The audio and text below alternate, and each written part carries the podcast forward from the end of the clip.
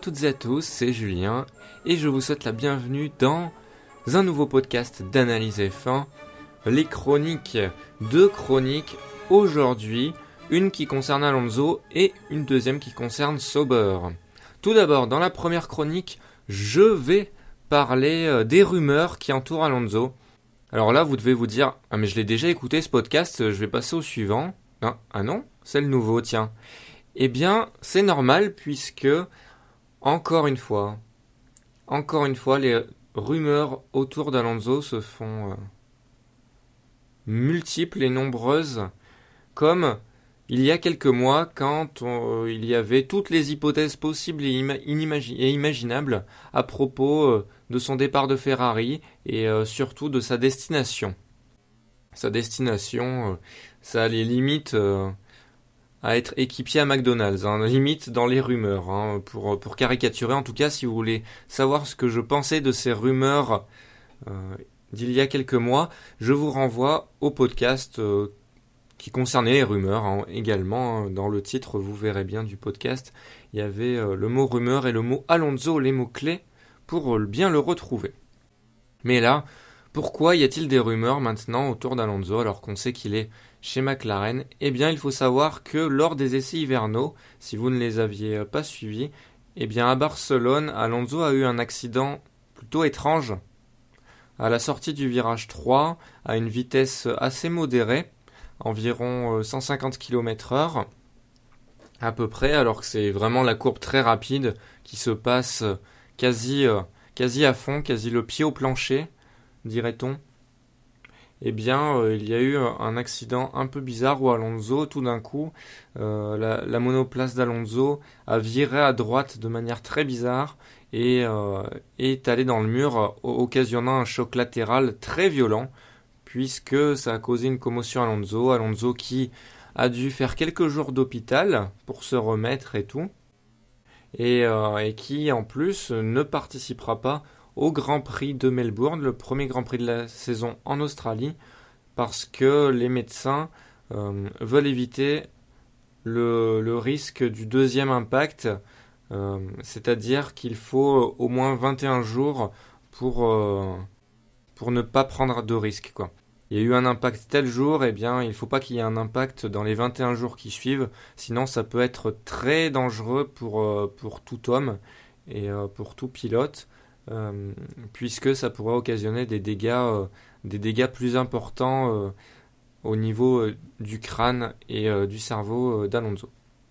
Donc voilà, mais il faut savoir que maintenant, il, va, il va plutôt bien, il se, il se remet en forme, enfin il se, il, se garde il se garde la forme, il est impatient de revenir en Malaisie, même si c'est pas encore officiel qu'il sera en Malaisie, mais il fait tout pour y revenir au niveau de la condition physique et tout.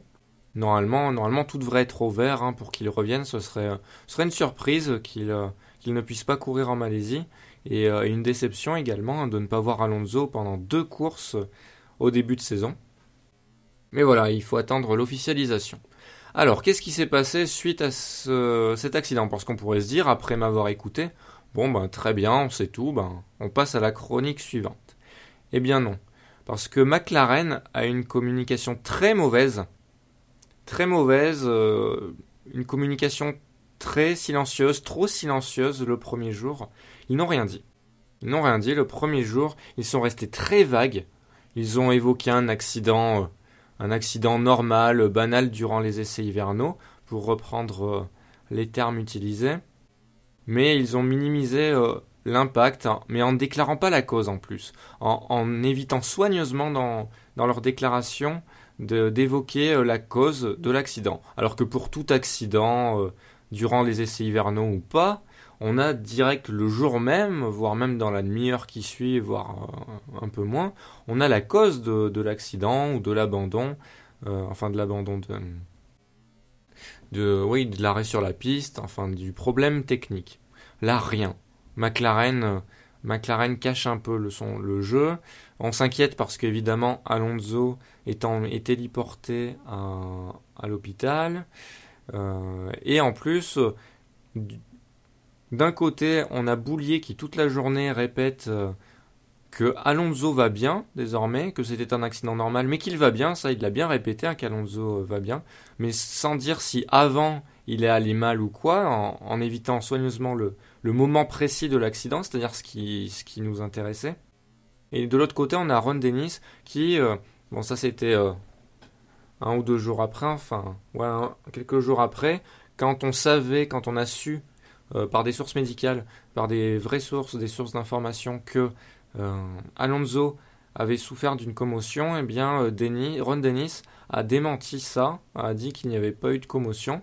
Et puis il a fait son mea culpa euh, il y a quelques jours là seulement, en disant qu'il a eu tort, que la communication de McLaren et la sienne en particulier avait été, avait été mauvaise et qu'il le regrette et que maintenant il va essayer d'être plus qu'il va essayer d'être complètement honnête et franc mais que là il reconnaît avoir fait une erreur. Une erreur un peu euh, bizarre. Hein. Ron c'est un homme quand même de grosse expérience, hein, euh, quand même. Il est dans, dans la F1 depuis un moment, donc euh, bon, c'est vrai que c'est. C'est étrange de lui voir faire ses erreurs. Boulier un peu moins. C'est pas, il n'en est pas sa première erreur de communication. Je l'avais déjà souligné au cours d'un podcast, il me semble. Il me semble que j'étais, que je faisais déjà des podcasts quand je l'avais, j'avais souligné une de ses erreurs de communication. Enfin bref, il n'en est pas sa première. Donc voilà, McLaren a mal communiqué sur, euh, sur cet accident. Et donc, vous vous en doutez, qu'est-ce que ça a provoqué? Ça a provoqué les rumeurs les plus folles autour d'Alonso, les rumeurs les plus folles autour des causes qui entouraient son accident, autour des conséquences de l'accident. Euh, et donc, euh, qui a colporté ces rumeurs? Je vous le donne, Émile, comme dirait Coluche les journalistes. Les journalistes que, que j'apprécie, hein, je respecte vraiment les journalistes, ça pourrait, ça, ça, peut paraître méprisant le début de la phrase, mais euh, j'admire ce métier, hein, évidemment, j'admire ce métier. Euh, ils font beaucoup, euh, beaucoup pour qu'on ait de l'information autour de la F1, mais quand se mêlent des, des inconnus, eh bien, au lieu d'essayer, au lieu d'attendre, au lieu d'attendre que la vérité se, se mêle, et au lieu de rapporter des informations, eh bien, ils vont tout imaginer afin d'être dans le bon parce que au milieu de cinq hypothèses, ah, c'est sûr qu'ils seront dans le bon au bout d'un moment. C'est comme euh, avec les, les, probables destinations d'Alonso quand on ne savait pas encore qu'il allait chez McLaren. Alors euh, ça y allait, mais à tout va, à tout va. Il était partout Alonso, on l'annonçait partout. Enfin bref, là c'est le même problème. Et euh, donc pas mal de journalistes, et je le regrette, hein, et j'espère que euh, au bout d'un moment, on arrêtera d'appliquer ce journalisme de buzz, on peut l'appeler comme ça. Eh bien, ils n'ont pas fait euh, leur travail comme il faut, tout simplement. Hein. Leur travail, c'est de faire de la recherche et de la délivrance d'informations. Ce n'est pas de, générer des rumeurs à tout va. Mais malheureusement, le journalisme, on va dire, gala, people et tout, euh, ça, ça déteint sur le reste, on dirait. Euh, ou l'inverse, je ne sais jamais avec le verbe déteindre dans quel sens il faut le mettre. Bref, vous m'avez compris, je pense. Euh, il faut faire attention, les, journalistes. Là, beaucoup, beaucoup de, médias ont voulu tirer de force la couverture vers eux. Et là, c'est vraiment de force. Hein. Parce que c'est normal quand on a un média, c'est de vouloir tirer la couverture sur soi. C'est normal, on trouve des moyens, des euh, comment dire, des compétences, des, euh, des, moyens de cadrage quand c'est la télé, des moyens de, euh, mise en scène, etc. C'est normal, c'est normal. c'est le jeu de l'audience et c'est le jeu de la concurrence.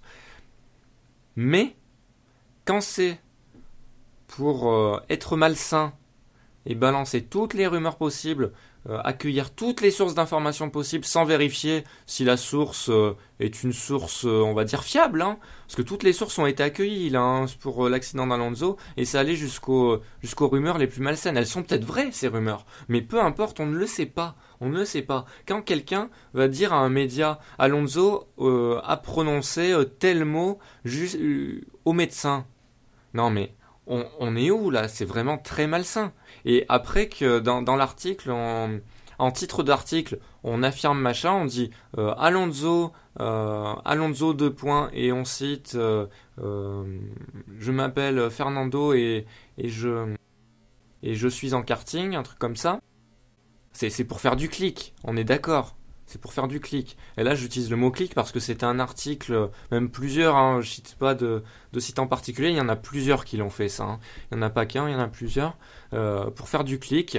Alors que dans l'article, on voit très bien, enfin, quand on s'intéresse un peu à l'actualité et tout, et qu'on regarde un peu l'article dans le détail, en, pesant tous les mots, on se rend bien compte que c'est du conditionnel, que c'est pas de l'affirmatif, c'est juste une source comme ça euh, qu'ils ont accueillie et qui délivrent toutes les sources euh, possibles et imaginables qui veulent se faire entendre, même les, sources les plus farfelues. Pareil pour les opinions euh, qui sont tirées de gens du sport auto, de gens qui étaient dans le paddock avant on leur demande leur opinion sur, un, diagnostic médical. Hein. Euh, c'est complètement fou. Du coup, du coup euh, ces personnes donnent leur avis, mais euh, après, c'est relayé comme si c'était la vérité. Par exemple, ah tiens, le délai de 21 jours, euh, c'est bizarre. Ce pilote, enfin cette personne, cette personnalité a dit que c'était pas forcément normal, qu'il n'avait pas entendu parler et tout.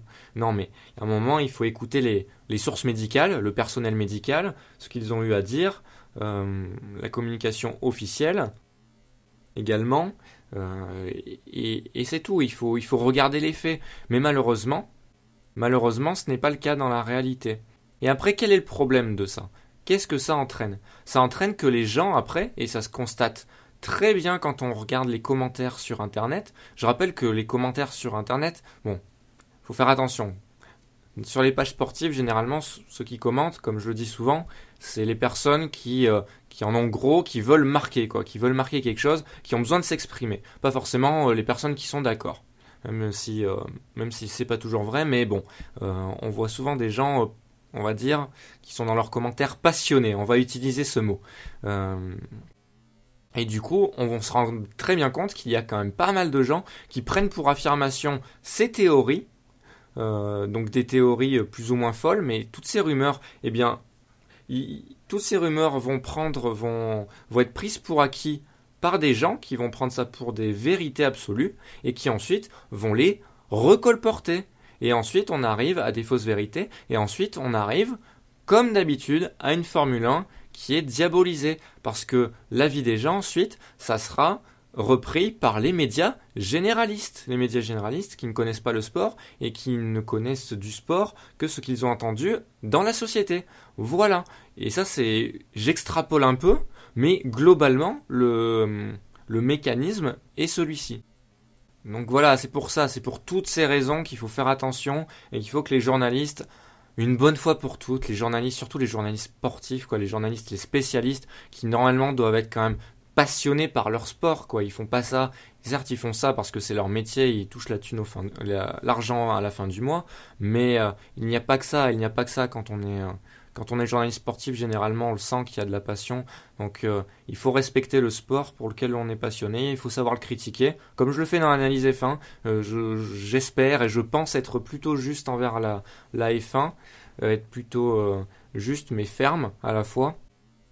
Donc, je pense que c'est vers cette direction qu'il faut qu'il faut aller sans, vouloir me vanter évidemment, mais en tout cas dans le cheminement de réflexion.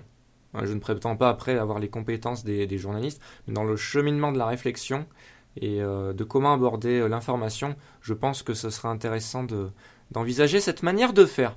Euh, donc voilà. ensuite, dans les faits, qu'est-ce qui s'est passé? Parce que là, je vous ai parlé des rumeurs, j'ai relaté un petit peu les faits au début, mais sans dire les détails. Maintenant, je vais vous les expliquer, ça me semble normal. Alors, si je veux faire de l'information pure, et c'est ce qu'il faut faire, euh, c'est pas difficile en fait. Il faut analyser les diverses sources, analyser les diverses informations qu'on peut rencontrer, et ensuite tout recouper pour faire l'histoire de cet accident connu en tout cas pour l'instant, parce qu'il y a encore des zones d'ombre évidemment, et je vais expliquer tout ça. Donc, la cause de l'accident, elle est pour l'instant inconnue. Mais McLaren, McLaren soupçonnait le vent. Soupçonnait parce qu'il y avait des rafales de vent et apparemment ça aurait pu provoquer cet accident. C'est un soupçon. La cause n'est pas encore déterminée à 100%. Alonso ne se souvient pas de cet accident, donc ne pourra pas aider à reconstituer le cheminement. Il a eu une commotion suite à l'accident, ça c'est vrai, avec une perte de mémoire temporaire, McLaren l'a reconnu, qu'on ne sait pas combien de temps ça a duré, on ne sait pas euh, le détail, et puis on n'a pas besoin de connaître, j'ai envie de dire, le détail, contrairement à, ce que je disais par rapport au, à la façon malsaine, enfin au caractère malsain de certains, euh, certains articles et de certains médias. Maintenant, au jour d'aujourd'hui, Alonso va bien, depuis même qu'il est sorti de l'hôpital, il, va bien. Euh, tous les signes sont au vert, on lui a fait X tests, pas mal de tests physiques, neurologiques, tout était bon, tout était bon, il n'y avait pas de... rien n'a été décelé d'anormal. Donc c'est bien. Il reste en forme en ce moment. Là, on a pu le voir. Euh, il a posté des photos sur les réseaux sociaux. Une photo notamment où il montre ses muscles, là, ses biceps. Et on voit que c'est, c'est un gaillard quand même, Alonso. Mais ça, on n'en doute pas. Hein. Quand on suit son entraînement euh, sur les réseaux sociaux euh, tout l'hiver, c'est pas du petit entraînement. Hein. Vraiment, c'est quelqu'un qui est vraiment investi dans le sport. Hein, pour reprendre une expression que j'avais utilisée lors de l'émission numéro 6, euh, en termes d'investissement pour le sport, Alonso, c'est 110%. Hein. franchement, on ne peut pas lui reprocher cela. Qui explique en partie aussi ses résultats, d'avoir une telle euh, préparation. Donc il va bien, il se met en forme pour la Malaisie.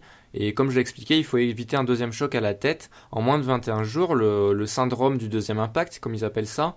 Et donc euh, c'est pour cela qu'il ne participe pas au Grand Prix d'Australie. Et ça, c'est une procédure classique dans le sport. C'est pas nouveau, hein. donc attention, ça c'est médical, c'est un fait. Concernant l'accident lui-même et les causes, pour un peu tout savoir de cet accident, évidemment la FIA, euh, sur demande de McLaren, est en train de faire une enquête sur cet accident afin de savoir ben, quelle est la cause. Si elle est décelable, ils ont toutes les données fournies par McLaren, toutes les données euh, fournies par les caméras embarquées, notamment celle de Sébastien Vettel qui se trouvait juste derrière Alonso euh, lors de l'accident. Euh, et, on va bien voir dans les jours et semaines à venir quelles vont être les conclusions de cette enquête. En tout cas, j'ai plutôt hâte de les connaître. Ensuite, pour finir sur euh, une note plus légère, je vous invite à lire euh, un article du SAV de la F1, un article humoristique à propos de ces rumeurs d'ailleurs, euh, des rumeurs colportées par à peu près tous les médias possibles et imaginables. C'est un article très humoristique qui, ironise pas mal la situation au niveau de ces, de ces rumeurs et qui reflète totalement ma pensée. Franchement, ce podcast je pense qu'il est utile afin de vous expliquer un peu tout ce qui s'est passé. Mais si vous voulez avoir un, deuxième, on va dire, un deuxième support à propos de, ma pensée, même si c'est pas moi qui l'ai écrit, mais euh, c'est très bien écrit d'ailleurs, c'est très bien écrit. Euh, félicitations à, à, la personne ou aux personnes du SAV de la F1 euh, qui, ont écrit cet article, mais euh, ça, reflète, euh, ça reflète bien ma pensée, donc je vous invite à le lire. Et en plus, il est très marrant, donc vous passerez un très bon moment. Évidemment, bah, on souhaite que Alonso revienne au Grand Prix de Malaisie, c'est le but, hein, qu'il revienne en forme. Bon, je pense qu'il reviendra, franchement. il en a envie. Je pense déjà ça, ça doit bien l'embêter de louper le Grand Prix d'Australie. Il le fait parce que bon, bah, c'est des raisons médicales et à un moment la santé prime quand même sur le reste faire attention avec ça. Là, c'est la carrière qui est en jeu. On on sait jamais ce qui peut se passer dans un Grand Prix. On parle de Formule 1, je le rappelle. Hein.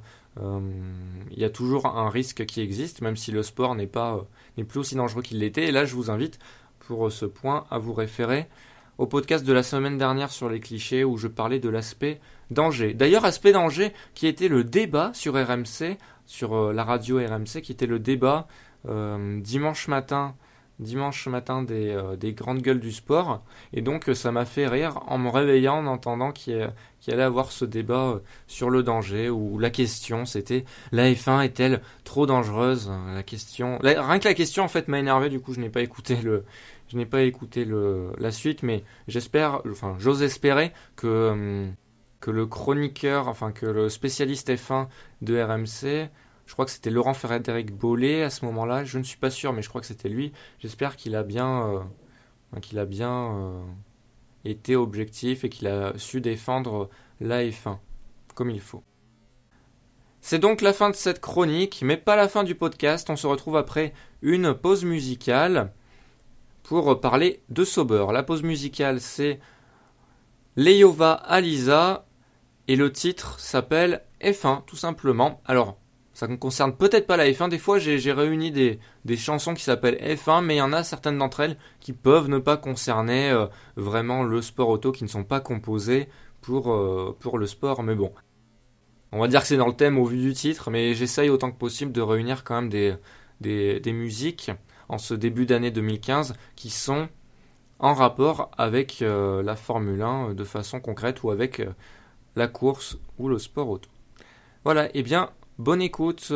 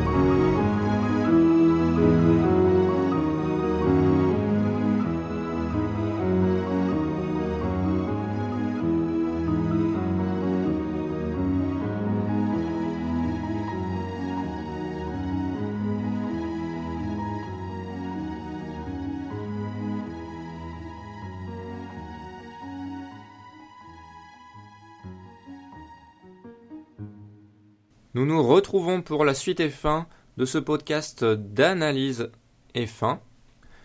Suite et fin à propos de Sauber. Pourquoi parler de Sauber? Eh bien, parce que euh, les malheurs ne s'arrêtent pas pour, l'écurie suisse qui a connu en 2014 sa pire saison au niveau sportif et euh, au niveau financier également. Enfin, c'est plutôt le niveau financier qui a provoqué le niveau sportif, hein, il faut bien le dire, et également euh, les pilotes qui n'étaient pas vraiment les meilleurs qu'ils soient, il faut bien le dire.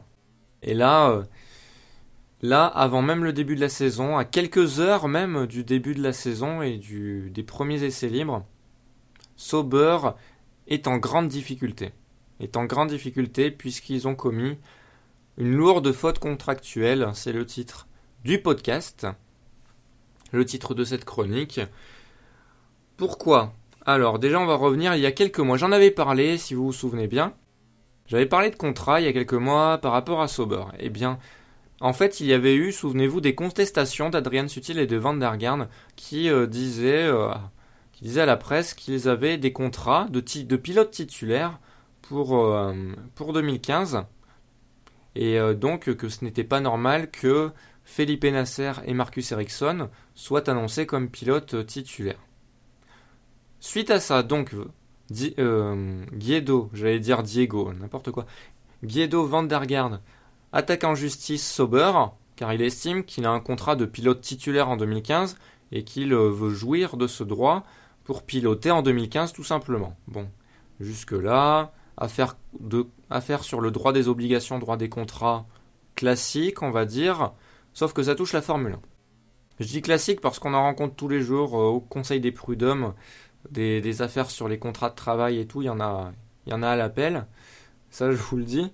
Et, euh, mais quand ça touche une grande entreprise, ça fait quand même, ça fait quand même tâche parce qu'ils sont censés avoir quand même des équipes euh, juridiques assez, bah, assez serrées, quoi, normal. donc, il y a eu des jugements, des décisions de justice rendues en Australie. En première instance, en première instance, les juges ont donné raison à Van déjà euh, premier tollé pour Sauber, et idem en appel. Euh, parce que Sauber avait interjeté appel, mais ça n'a pas suffi, ils ont été, déboutés. Donc pourquoi? Alors qu'est-ce qui s'est passé lors de ces procès? Je vais, essayer de faire court. Il euh, n'y a pas grand chose à dire, mais on, va résumer. En gros, la partie défendresse, qui était donc appelant lors de l'appel, Sauber, euh, a, sorti des moyens inopérants, a avancé des moyens inopérants. Qu'est-ce que ça veut dire? Ça veut dire qu'ils n'ont pas axé leur dossier sur le droit contractuel. Donc l'avocat de Sauber, la partie de Sauber n'a pas sorti des arguments de fond sur le droit contractuel alors que c'était Pourtant, ce qui était reproché, euh, Van der disait que euh, il avait un contrat signé et tout de, de pilote titulaire pour la saison 2015 avec Sauber. Donc, logiquement, on peut se dire, si Sauber conteste ça, ils vont attaquer euh, le dossier sur le, droit des contrats. Et ils vont essayer de démontrer que le contrat pas n'était pas conforme ou que c'était un, pré-contrat ou, autre, enfin, d'essayer de jouer sur le droit. Même pas, même pas, ça veut dire qu'ils avaient fait une erreur, tout simplement. S'ils n'ont pas joué là-dessus, c'est clairement qu'ils savaient qu'ils avaient fait une bourde et qu'ils vont essayer de jouer sur un autre point pour essayer d'annuler le contrat, entre guillemets.